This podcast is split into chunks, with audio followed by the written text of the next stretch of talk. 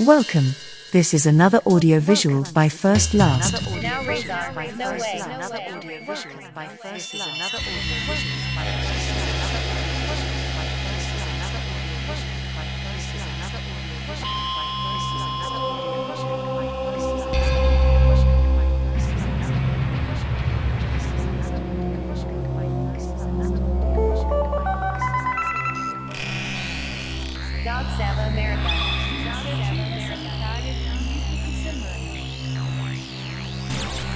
Early childhood education manufactured by church publishers can be visually beautiful and smell new in children's books, even well intentioned as a humanist, but the sooner children are correctly informed about the dangers found in such nature, rural and urban, the better for everyone.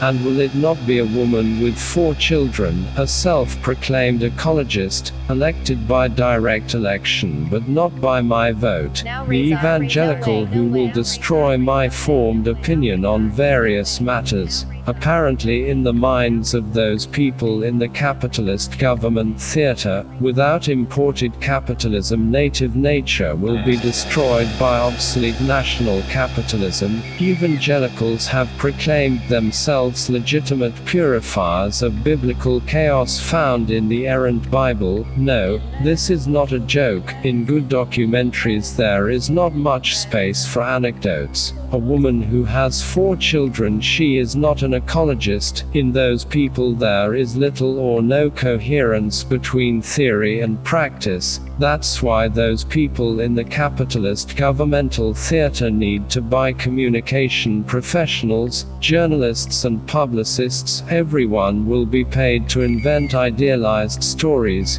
It's the information guerrilla where the politician is a demagogue and the electorate is populist. Earthquakes and volcanic eruptions make bass sounding things. Esoteric satellites make things extremely acute, no future.